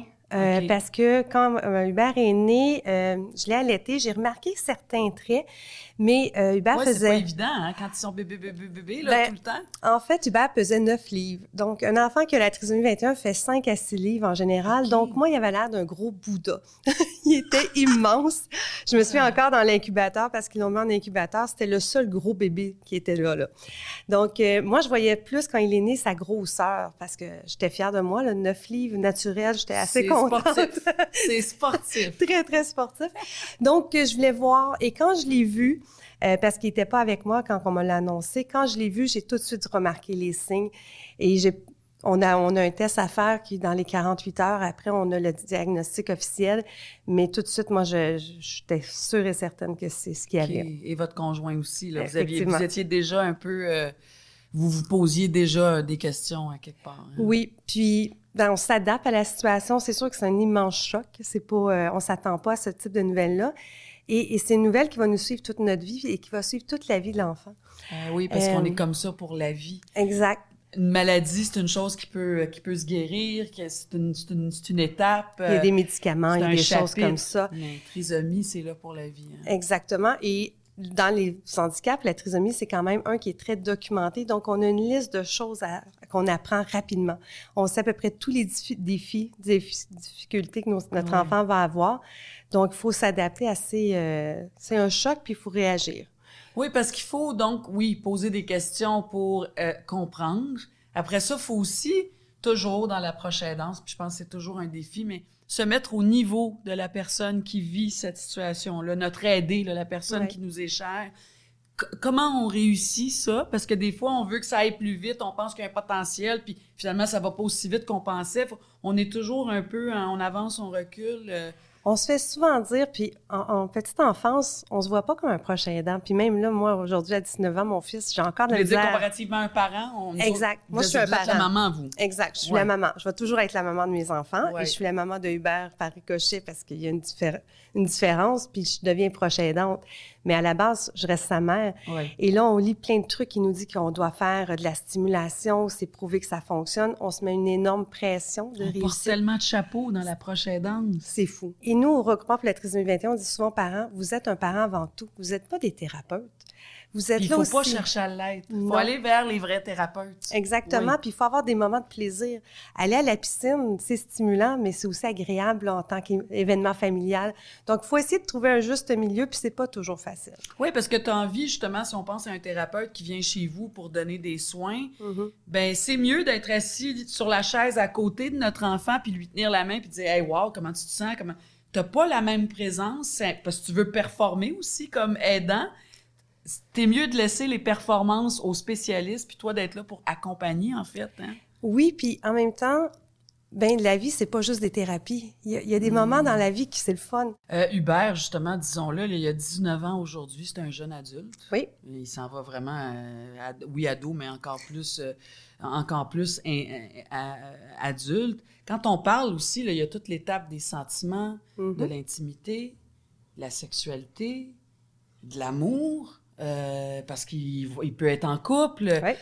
Ça, est-ce que ça a été. Est-ce que vous êtes encore là-dedans? Est-ce que Oh, ça oui. commence ou c'est déjà passé? C'était plus autour de 14, 15, 16 ans? Non, euh, ça a commencé il y a peut-être deux ans où il nous a commencé à nous parler qu'il aimerait ça avoir une vie de couple. Et euh, dans notre philosophie de famille, nous, on s'est toujours dit, ben, on est une famille ouverte, on va répondre aux questions quand elles arrivent et on va répondre la vraie réponse. Donc, euh, on cache pas les choses à Hubert, mais on ne dit pas que c'est impossible parce qu'il y a une trisomie 21. S'il a envie de vivre une sexualité ou s'il a envie d'avoir une relation de couple, ben, on va l'accompagner là-dedans. Hmm. Mais c'est à lui à décider pour lui. C'est à lui à autodéterminer sa vie. On travaille beaucoup sur son autodétermination. Donc là, en ce moment, il nous parle euh, qu'il va avoir une copine. Et que là, il se demande euh, comment chercher une copine. Fait que, Puis vous répondez quoi? Ben, il a le droit. Je, je, je vais- Oui, mais je veux dire, vous lui dites quoi? Ben, peut-être qu'à ton école, euh, euh, il y a une jeune fille qui est dans ta classe. Ben, il, y a eu, euh, il y a eu une copine pendant un an, ça s'est bien passé. Ils ont développé des, des liens d'amitié. OK. Euh, ils ont appris à prendre euh, leur place aussi, parce qu'une relation de couple, c'est pas comme une relation d'amitié. Il y a des choses euh, là-dedans. Et euh, là, ça s'est terminé. Fait qu'il a vécu sa première rupture amoureuse. mais donc, on l'a dans ça, oui, mais dans ça, là, la sexualité. Il n'était pas rendu là encore. Donc, ils n'ont pas eu de relation sexuelle. Pas à ma connaissance. Pas, pas à votre connaissance, mais j'imagine que vous, ben, tu sais, faut jamais trop aller au devant parce qu'il faut laisser venir les choses. Pourquoi parler des affaires que lui parle même pas ou qu'il pense même pas encore, mais, mais quand même, est-ce qu'il y a eu, euh, au départ, là, quand cette relation-là amoureuse a commencé, est-ce que ça, ça a donné ou on dit, ben, tu sais, là, vous vous êtes embrassés beaucoup tantôt, là, je vous ai surpris, je le savais pas, puis là, ben, j'imagine que peut-être que vous allez avoir des relations sexuelles, faudrait parler de contraception. Comment, comment ça fonctionne? Ben, en fait, moi, à la maison, avec mes enfants, nous, on discute de tout au souper, et de, de tout et de rien. Et on avait déjà eu des conversations au niveau de la que Vous avez sexualité. les deux autres, là. hein? Exact. Vous en profitez, j'imagine, aussi. Exactement. Fait qu'on en a parlé. Hubert a été là, a entendu des conversations. Euh, il sait c'est quoi un condom, il sait plein de choses, là. Puis, euh, il est pas mal à l'aise et on n'est pas mal à l'aise d'en parler. Mais je peux comprendre s'il y a des parents qui le sont, d'aller chercher des Ben, c'est spécialistes. ce que j'allais dire. Alors, on fait quoi si on est un parent? Là, c'est, la- c'est à la spécialiste que je parle. Mais si on est justement parent avec un enfant, euh, exemple, on parle de trisomie, mais on fait quoi avec ça? Parce qu'il y a des parents, j'imagine, qui, oh mon Dieu, on n'en parle pas, ça existe pas, on veut pas qu'il y ait une blonde, on veut pas qu'elle ait un amoureux, on veut pas, on veut qu'il reste à la maison. C'est la pire chose à faire. Je pense que oui, mais en même temps, chaque famille est différente. Puis, il faut y aller, il faut se respecter hein, avant tout. Et j'ai plein de choses à dire au niveau de la sexualité parce qu'avec les médias sociaux, les, nos jeunes, ils ont des téléphones cellulaires, ils ont des iPads, ils, ont- ils peuvent tomber sur plein de Hubert, il y a choses. ça, là. Oh oui. Lui aussi, évidemment. Euh, puis non, on a des adultes qui fréquentent notre organisme qui ont accès à tout ça aussi. Fait ils ont accès à la, à la sexualité, ils ont Oui. accès à tout ce qui se passe, donc il faut quand même en discuter. Euh, il y a plusieurs organismes communautaires, comme le nôtre, qui ont des stagiaires en sexologie qui peuvent accompagner les familles. Il y a des ressources aussi qui existent dans les centres de réadaptation, de sexologues qui peuvent répondre aux questions. Puis, il faut que les parents sachent que ça existe, que c'est normal, la sexualité fait partie de la vie. Ben oui, parce que là, tu brimes, tu brimes ton enfant et qui risque de rendre la situation 100 fois pire. Parce que là, tu le brimes, il y a une frustration, il y a une peine, il doit avoir des colères à travers ça. Puis il y a des gens, des, des personnes, tout dépendamment de leur déficience intellectuelle, qui vont pas comprendre ce qui leur arrive, là. Aussi. Quand ils ont des éjaculations nocturnes, par Oui. exemple, ou des désirs. Ben, la masturbation, là, Oui. je veux dire, la sexualité, c'est la découverte de soi, de son corps. De... C'est... Elle est longue, la liste, là? est très, très longue. Fait qu'il faut commencer à l'aborder assez tôt dans la vie, parce que ça existe partout, là, la différence dans les corps et tout ça. Oui. Donc, euh, c'est un sujet qui, je vous dirais, qui est plus à la mode depuis peut-être 5-6 ans. Avant ça, c'était tabou, c'était caché. Quand même, hein? Oui. Fait juste 5-6 ans? que nous, on le constate au regroupement pour la Ah, trisomie oui, 21, quand que les, les nouveaux parents, les plus jeunes, disent, bon, ben là, il faut, faut en parler, ça fait partie de la vie, parce que euh, y a une cinquantaine d'années, les, les jeunes n'étaient pas dans leur famille non plus, là, ils étaient dans Mm. des instituts. Donc, maintenant, ils sont dans la maison, ça fait une grosse différence, là. Si on parle, on parle toujours hein, des proches aidants. Là, on parle aussi de parents, évidemment. Puis ça nous ramène tout le temps. euh, respecter nos besoins, mettre nos limites. Mhm. Euh, ça aussi, je veux dire, c'est un challenge, là, c'est un, c'est un grand défi. euh. Oui. Comment on réussit à faire ça, vous, là, avec, dans ce cadre-là?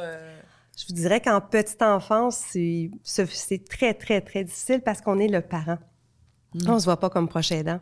On, on voit pas euh, que c'est... On a débordé de notre rôle de mère, on le voit pas. On va suivre la routine, on a des rendez-vous médicaux, on a des rendez-vous euh, pour de la réadaptation, on a d'autres trucs On à est faire. bien occupé. On devient des PDG de notre, notre enfant, carrément. Moi, je me, job à temps plein. je me rappelle de semaines où mon agenda était rempli de rendez-vous parce qu'Hubert, en petite enfance, a été très malade. Euh, il y a eu beaucoup de suivi à faire, des hospitalisations. Et, et ça m'est arrivé des fois le vendredi soir de m'asseoir pour faire Ouf, cette semaine, j'ai vu personne pour moi. j'ai vu C'est que, ça. que des déjà être capable de le constater, là, de s'en rappeler, parce que des fois, on est aveuglé par tout ça. Et de prendre un temps d'arrêt, c'est pas toujours facile dans la routine et, et on voit toujours la montagne plus grosse aussi.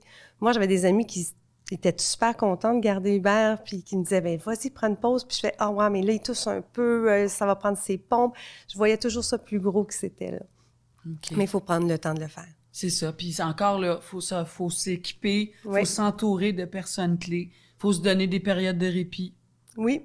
Et, et de se rappeler aussi de, c'est pas juste du négatif. Hein. Des fois, quand on, on navigue dans le négatif tout le temps, on oublie qu'il y a des beaux moments. Très bon point. Et, et c'est là, tantôt, quand je disais qu'il faut se rappeler qu'on est à la base d'une maman, puis qu'on peut aller à la piscine avec notre enfant, puis s'amuser, puis d'aller à la bibliothèque, puis juste de s'asseoir, puis de relaxer, puis de pas toujours faire des thérapies par-dessus thérapies.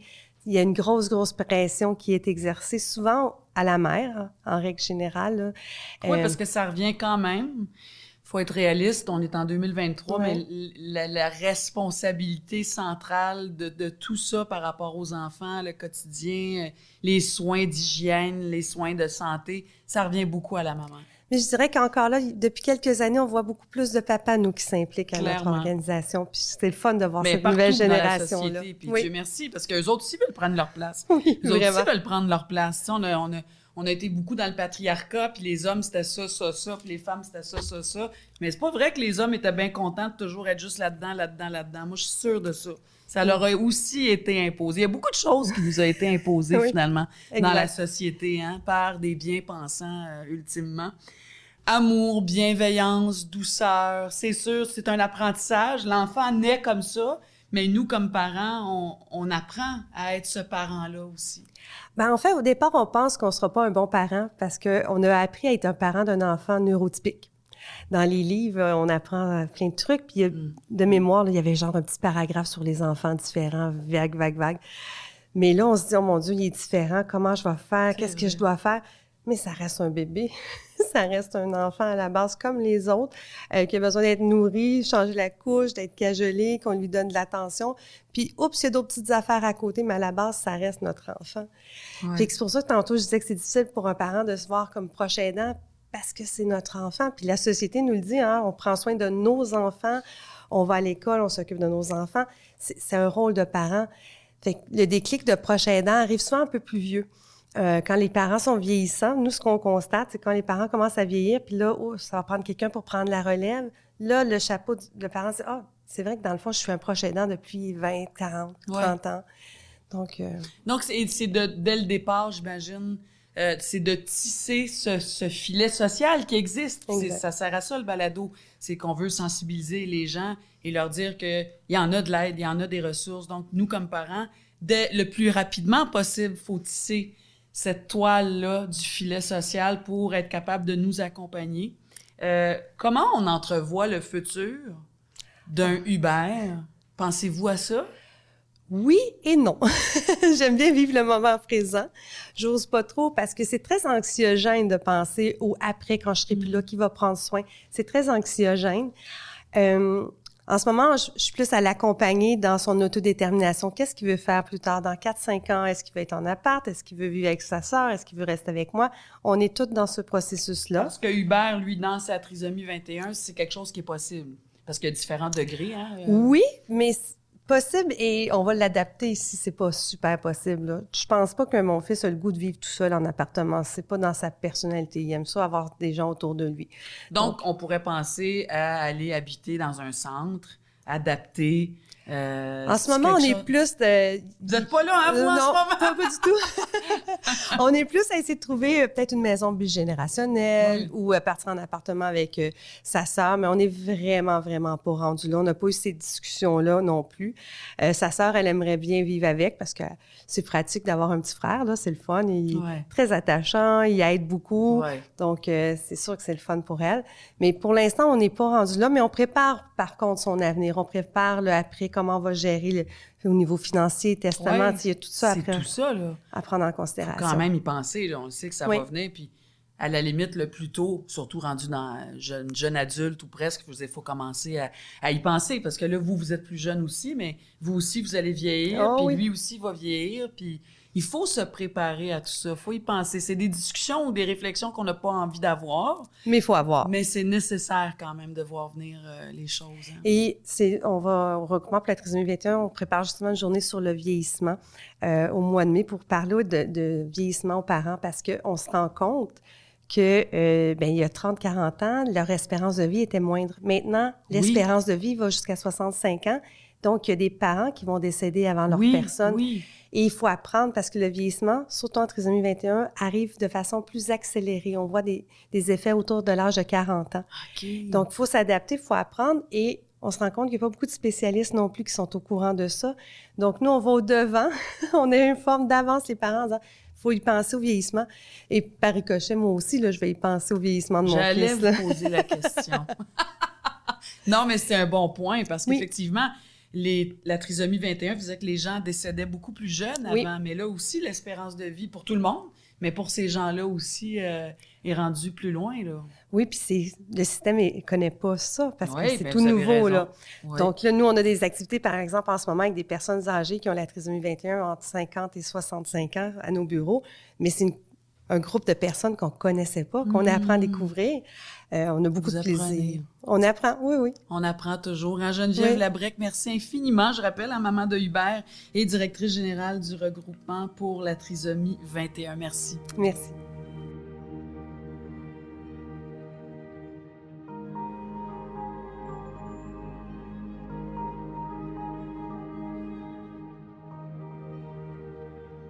Merci d'avoir été des nôtres aujourd'hui. Merci à mes précieux invités qui euh, ont su, ont été capables de partager leur vécu au quotidien avec leurs enfants. On le sait, il est clair, hein, depuis trois saisons, toutes ces rencontres-là qui sont riches euh, de vécu se résument toujours en un seul mot, c'est le courage. Ça prend beaucoup de courage pour traverser ces épisodes-là de nos vies, cette réalité-là de nos vies aussi. Euh, réussir à se faire une vie en équilibre et réussir aussi à être heureux dans notre rôle de proche aidant. Ça aussi, c'est un grand défi. Je pense aussi, euh, un autre mot important, c'est les ressources. L'aide. Aller chercher de l'aide parce que je pense que la vie est pas mal plus difficile si on n'a pas d'aide. C'est le but d'ailleurs, vous le savez, du balado des proches aidants, c'est de vous inspirer à aller chercher de l'aide et vous informer euh, des ressources qui se trouvent dans votre région. Allez faire un tour, euh, l'appui.org, beaucoup, beaucoup de conseils pratiques euh, s'y trouvent. Vous pouvez aussi appeler au 1-855-852-7784. Ça, c'est le service d'info aidant. Les conseillères et conseillers sont là pour vous écouter, vous diriger et vous aider à trouver les ressources donc dans votre région. Dans le prochain épisode, il sera question de santé mentale, euh, sujet, gros sujet, beaucoup de choses à dire là-dessus avec des invités tout aussi formidables. Alors, d'ici là, je vous dis prenez soin de vous et à très bientôt.